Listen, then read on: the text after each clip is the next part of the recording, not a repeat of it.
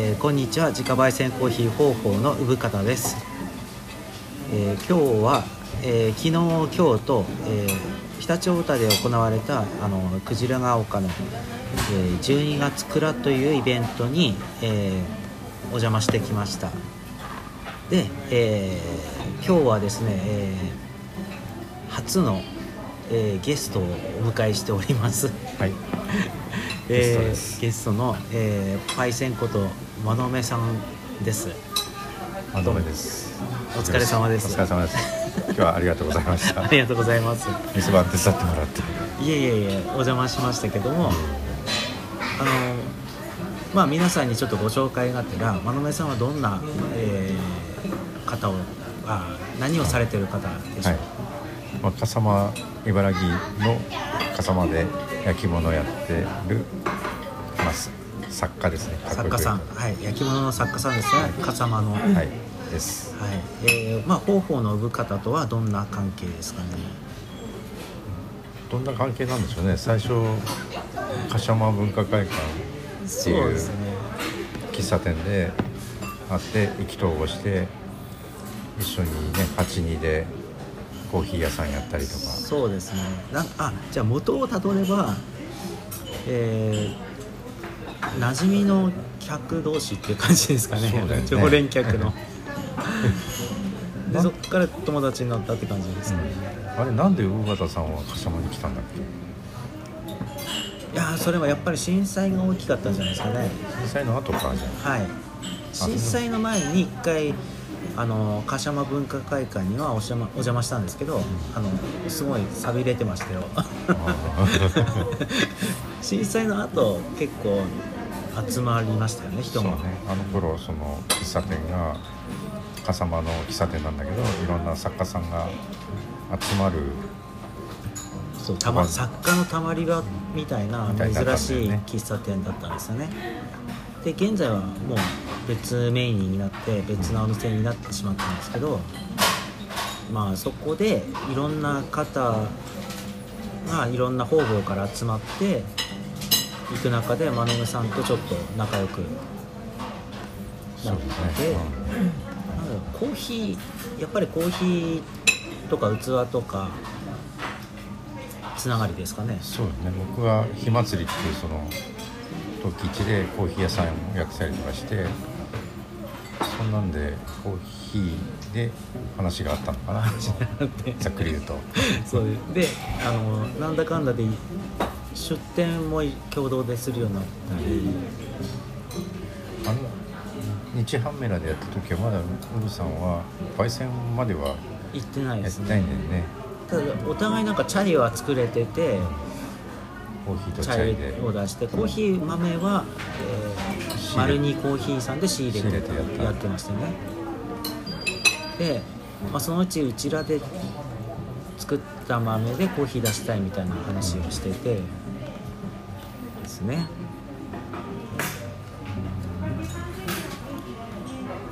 真鍋さんも今もあの現在焙煎しますよね。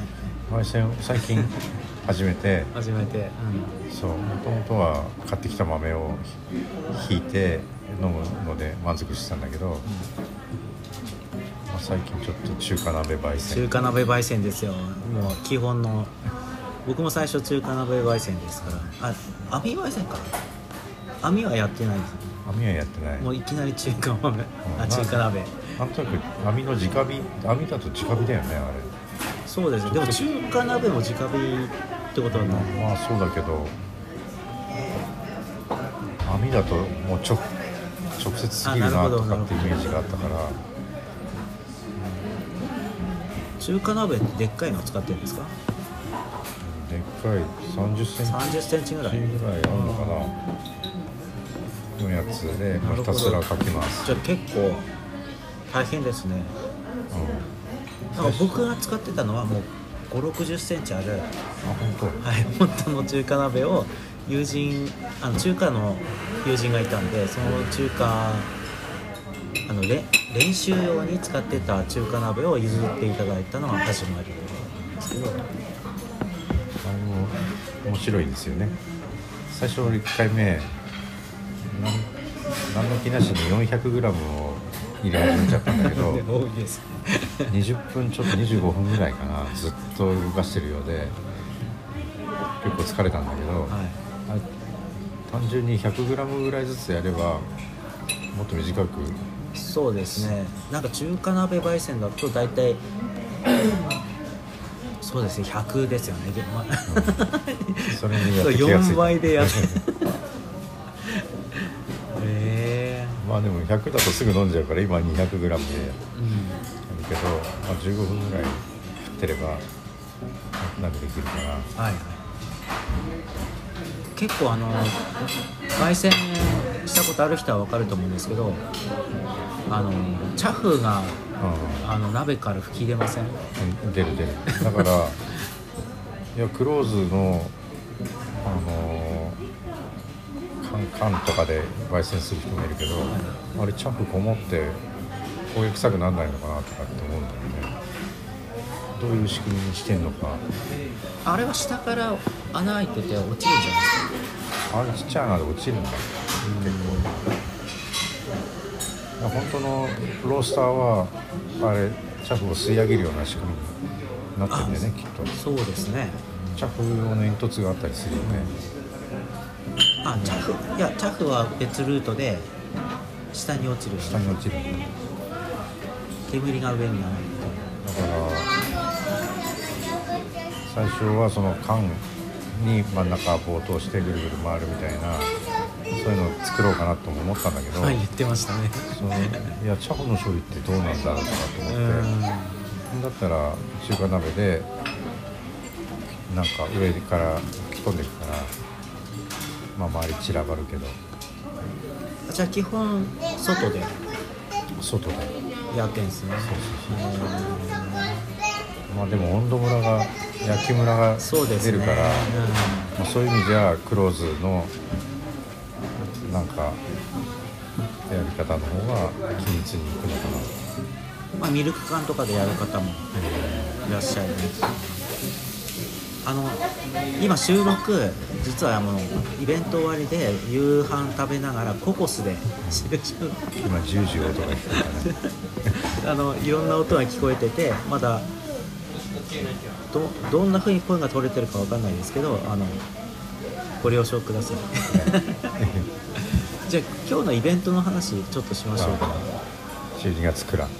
そうですね。昨日はめちゃくちゃ寒かったですね。のんこさめ混じりで寒かったけど、うん。まあ打って変わって今日はあったかい。あったかい。まあでもイベント自体県内もあんまりなくなってたから人手はあありましたよね。ありました。まあみんなこう会うたびに人と話せる喜びにあふれてて。うん。みんなイベント楽しいってお客さんそうそうそうやっぱ楽しいっすよね。顔を合わせて物を買うって、まあこういうあれだから僕も春先は通販とか自分でやったりしたけど、うんはい。まああれはあれで面白かったけどあの、ま、普段の毎年火祭りっていうね大きいバイイベントがあったりなんかち小さいのも含めていろんなイベントに真野目さんは出展されててもうところ構わず。ただ今年はやっぱりコロナがあってもう軒並み全部中止したんですね。止でネット販売をやってたんですよね、ネットっていうかでもインスタライブとかあのーいろんな形。まあそれは知り合いの陶芸家の人が笠間つなぐっていう、えっと、インスタのページを作って作って盛り上げて盛り上げて注目させて、あれはもう大成功あれは大成功だったんじゃないかな。僕もあの笠間つなぐに参加してインスタのフォロワーさん増えたしそうですよね。あの僕も拝見したんですけどライブなんかもあったりあれあれそうですよねライブ。やっぱ笠間の作家さんの底力ってすごいなって。うんいやもうとにかく売らないといけないからね でも楽しんでますよねみんな、うん。面白かったです。山野辺さんもなんかライブまあライブ参加。参加っていうかライブって別に歌歌うわけじゃなくてあのってる販売まあその頃は工芸農家っていうところで販売できる機会があったから、まあ、僕は出店しなかったけど他の作家さんの取材みたいなのをライブでやったり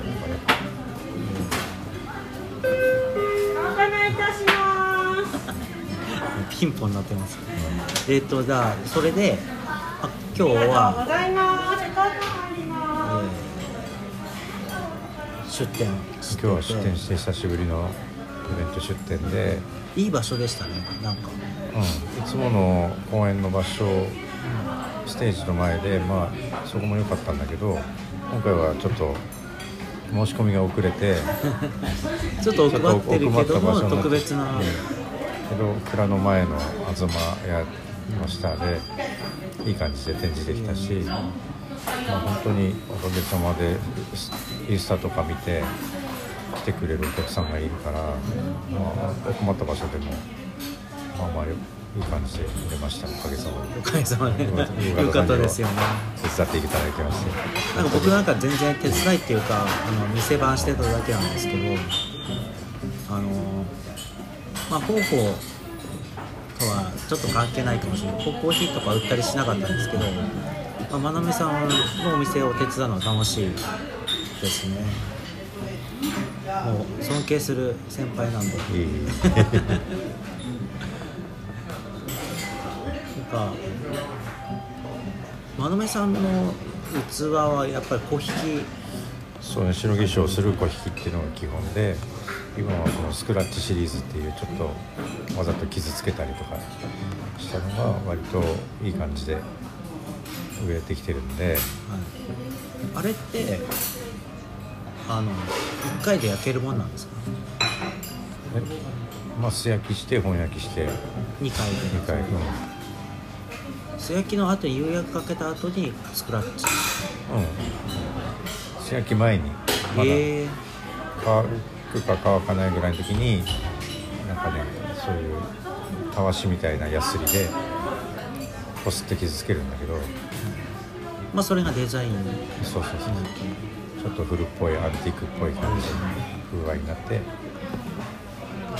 今ちょっと来てるから。そうなんですね、まあ、方法ではあのまのまのめさんのコーヒーカップは御用達っていうか。いやいいオリジナルはちょっと今 あ。そうなんですよね。なんかあのコラボをしようっていう話になっててあのベースショップでもなんかこう売れたらいいなっていう話をしてますよね。なんかちょくちょく話すけどなかなかちゃんと話しな話せなくてやっぱりコロナ禍で。ですよね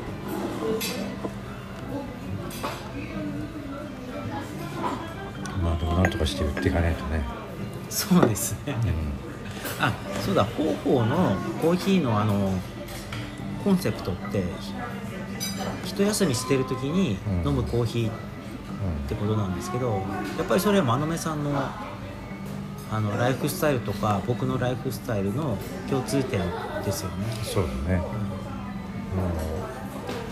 うとにかく一休みする。うんすぐしちゃうってですよね。なんかやっぱ自自営業うん。だからそういう時間が大切ですよね。うん朝どっか出かけなくちゃいけなくて時間迫ってんだけど、まあ、とりあえずコーヒー コーヒーいっぱい飲んでから。やっぱりその大切な時間に飲みたいコーヒーっていうのをコンセプトにやってるし、うん。まあ、その時に真鍋さんのコーヒーカップとかお皿とか使いますよねいや僕もだから学生の頃とか若い頃は缶コーヒーで十分な人だったんだけど だんだんハマってきましたよね。それはライフスタイルの中に取り込んでいく感じで、そうだよね。だんだん最初は引いた豆買ってきてはい。飲んでたぐらいなんだけどだんだん自分でゴリゴリやりたくなって、そうですねミルでね。う真鍋さんちのミルってミルっ子なんですよね。ん、あそうあの電動のやつだね。そうそうそう。ん。電動の先見の明がありますね。いやいやいやミルコのコーノコーヒー限定バージョン。へえ。黄色いやつそうそうですよね。あの当時高かったんだけど今もっと高くなってるらしい。今5万超え。そうでしょ。当時2万ぐらい2万ちょっとぐらいでスそれでも高かったですよね。が買えてそれでこのコーヒーの黄色いやつは3万ちょっとして、いや高えとか思ったんだけど。買ったんですね。そしたら今なんかグレーバージョンとかはい。なんかあるんだよね。そうだよリモン酒バージョンでなんかこうブラウンとかもあったり。そうそうそうそう。あれ今度欲しくなった。あ あれね地域納税なんであれ何でしたっけ？あふるさとのふるさと納税しないともらえないあそうなんだ。あと普通に言ってたような気したけどな。あそうなんですねなんかそううちで使ってるミルはあれなんだっけちょっと忘れしたけどなんかそんなししないんですよ。ねまあでもふ電動はたまにしかつかなくていつもは手回しの。あ本当ですか。プジョーのあれはあれじゃなくて？プジョーじゃなくてもう一個ね筒型のあはいはい。なんかノーブランドみたいな。アウトドアでよく使ううんあの細いやつじゃなくて。もうちょっあと太い。はいはいはい。あるのなんかイタリアなんかこう昔どっかのコーヒー屋さんで置いてあって。蓋付きのやつですね。そうそうそう。イタリアかどっかで買い付けてきたぐらいのことを確か言ってたような気がするんだけど。山本さんとなんか時々高いミルポンって買いますよね。そうそうひまひまつりの後と陶器市の後とか。なんかそこになんか価値を。小金持ってる時に買う。プジョーのやつも高かったですよね。まあ当時1万5 6千円したんじゃないか当時でするから今と同じぐらいの値段ですよね。な、そうかな、うん、あれも益子の益子陶器市。はい。で琴屋さんが出てて2つあったんだけどどっちしようかとなんかその話前に聞いたんですけど一回戻って買ったとあの陶器市ってあの僕も大好きなんですけど春秋にあの町全体がね陶芸家さんがこう出店するんですよね。うん。あれも全国で今や陶器市って行われてますねまあ産地では結構やってるんじゃないですかね。益子も笠間も。あでも益子と笠間が一緒に昔からやってたんですかね。どうなんだろう。ちょっとわかんないけど笠間は来年で40周年のはずなんだよ確か。へえ火祭りはね。だからああいうクラフト市の走りみたいなあですよね。やつだと思うよ。松本クラフトよりもちょっと古いんだよ確かはい、松本クラフト市はまあ新しいあれもでもねクラフト市の走りそうなんですか。みたいな感じではあるんじゃない？花間さん参加されたことあ松本は落ちてるみたいな。審査があって審査があるらしいです。なかなか通んないんだよ。松本に僕あのね大好きな古本屋があるんですよ。夜中の12時までやってるんですけどあのコーヒー出す古本屋で近くの大学の教授とかが学校帰りにこううん。寄ってコーヒー飲みながらちょっとね文化系の話をねポロッと話したりする変な店で。まあね松本の城下町だからなんかこう品がある。そうそうそうなんです、あの町だよね。うん、面白いですよね。クラフトなんかクラフトがある街は面白いですよあ火祭りって僕初めて行ったのはいつだか思い出せないんですけど十何年か前だと思うんですけど、まあ、相当カルチャーショックっていうか感動しちゃってなんか原始的な感じがしたってそうね。なん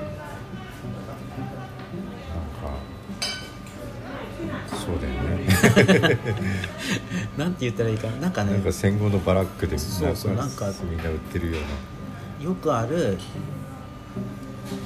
クラフト市ではないですね。なんかテントじゃないそもそもテントじゃないっていう。まあ、すうん、あの手作り小屋があったりとか、小屋です良くも悪くも洗練されすぎてない。僕あの方法は完全に火祭りの影響を受けてます。あの方法あの店舗あ手作り小屋の影響を受けてあの真鍋さんと遊ぶようになってから小屋作り始めたようなもんですからインパクトを買って まずはまずはインパクトです。インパクトね。インパクト買った時の感動たるやないよね。そうですね。まあ今日も使ってましたけどね。あれもずっとボッシュですか？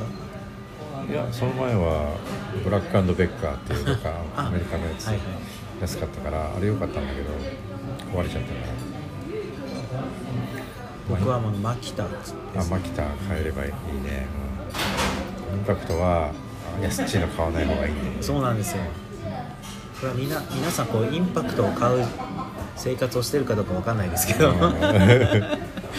あのインパクト論になるんですよそうそうそう。9500円とかそういうインパクト絶対買わない方がいい。そうですねちょっといいやつは軽いですしね使いやすくなりますよね、パワーが違う。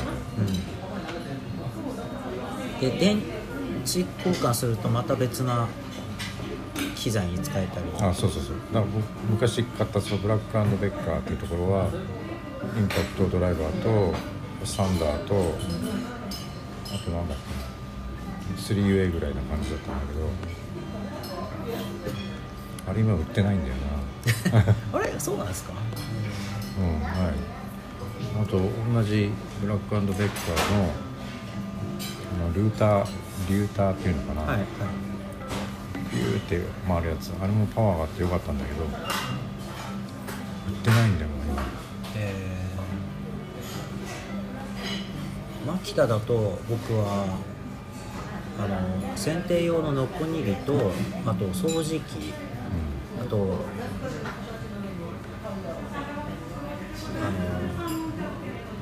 の生垣をこう切るバリカンですか？うんとか流用してますね。あのバッテリー。あなんかこう、ま、そのインパクトから始まったその DIY のあそうね。全てはインパクトかそうそう。あと 2x4 でなんとかなるっていうね、だからウブさんも自宅改装してそうですそうです。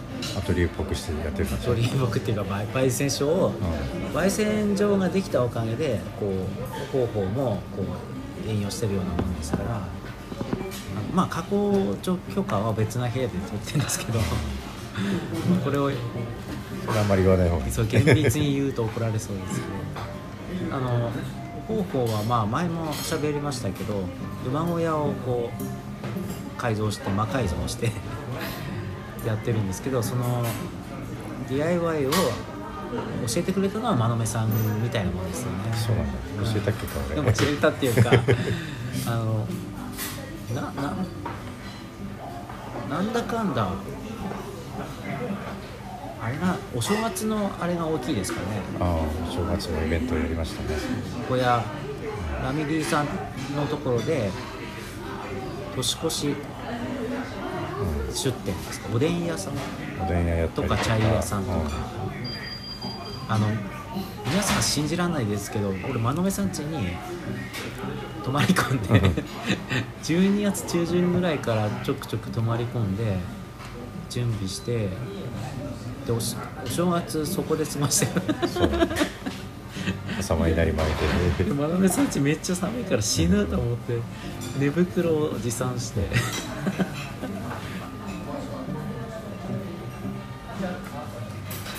なんかでもなんか今はここ数年やってないですけどね。そうそうそうちょっとお正月はねあのそう大人になったんで落ち着いて過ごそう。ってお正月ぐらいはゆっくりしたいな。そうそうそうそんな休んでらんないご身分なんですけどね。もう一年中働いてるよな いや真鍋さんはイベント出過ぎだから。いやでもおかげでなんかこうみんな楽しくうん。いけてるっていうか。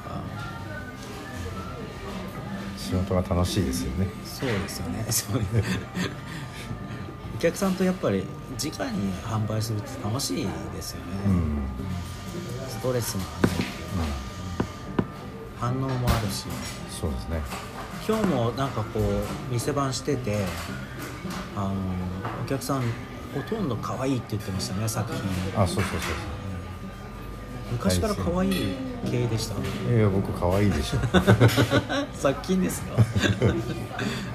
可愛いしかない。でもコーヒーは僕はそういう感じかなって思ってて。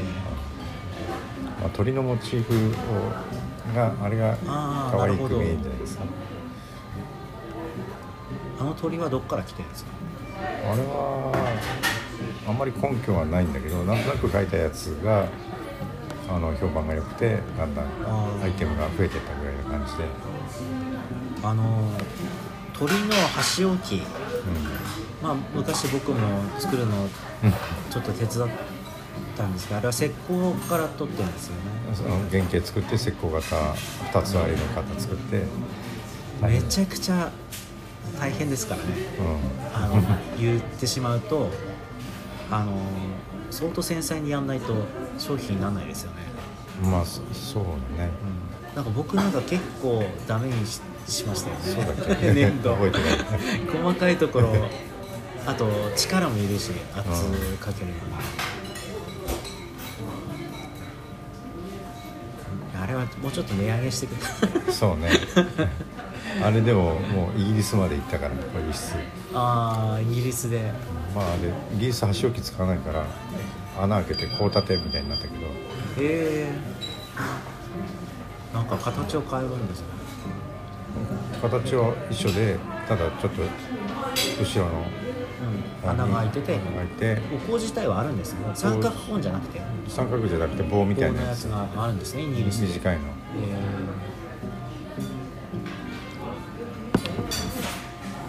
あそんな感じでね。えーイギリスでの真鍋さんの。そうそうそうやっと。だから真鍋さんはこう今僕のこのラジオにだ喋ってますけど、まあ、そのうちねすごいとこ行く人ですね。いやいやもういい年だからとっくに いい車乗ってるはずなんだけどおかしい。いやいやあの真鍋さんと話すとそういう話になりますよね。ね。作家が売れてなんかいい車乗ってるっていう。まだいい年こいてまだ俺はこれからのし上がるぞぐらいの思ってるんだから。でも真鍋さんはポルシェが乗りたい人じゃないんですよ。もうジムニーなんですよ。新型ジムニー欲しいだからそれがダメだってそ自分で言って。ちっちゃい、うん。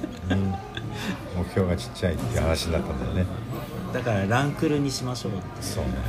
せめてランクルの古いやつ。いやでもランクルかっこいいですからね、うん、それに乗りたいですやっぱ真鍋さんと僕はちょっと趣味が似てますよね。いや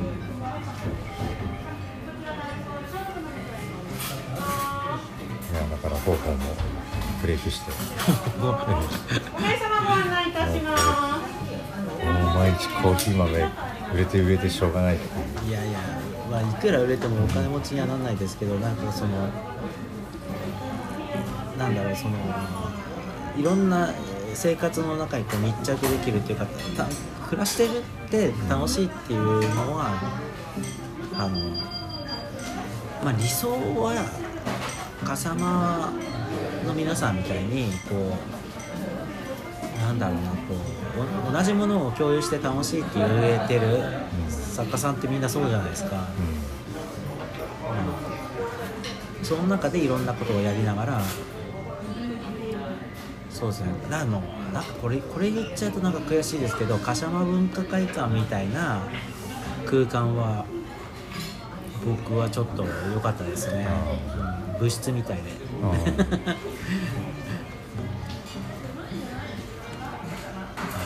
なかなかそういう場所って一回なくなってしまうとこうそうねその重要性っていうか、まあでも今ねネットがまたあの後進化してるから、まあ、インスタとか SNS の中でいろんな情報を共有したりとかね。ですね。変わってきてるよね。そうですね。まあそうなんですけど今日みたいにやっぱ直に会っちゃうとテンションが上がり方が違いますね。まあそうね。まあ SNS を通じて情報が広まってまたそうやってイベントとかで行きたくなって、ね、はい。会える場が増えるといいですね。そうですね。まとめっぽくなってきた。いいまとめなんだけど この間このぐらいにしときましたね。そう。ですねじゃあまあ今日はイベント終わりにココスから、えー夕飯まなみさんおごってくれたんですよ。あ今日お手伝いいただいたんで。はい、えーそういうわけで、えーイベント終わりでした、はい。えーまあ、今日はこの辺で。この辺で。ありがとうございます、ありがとうございます。はい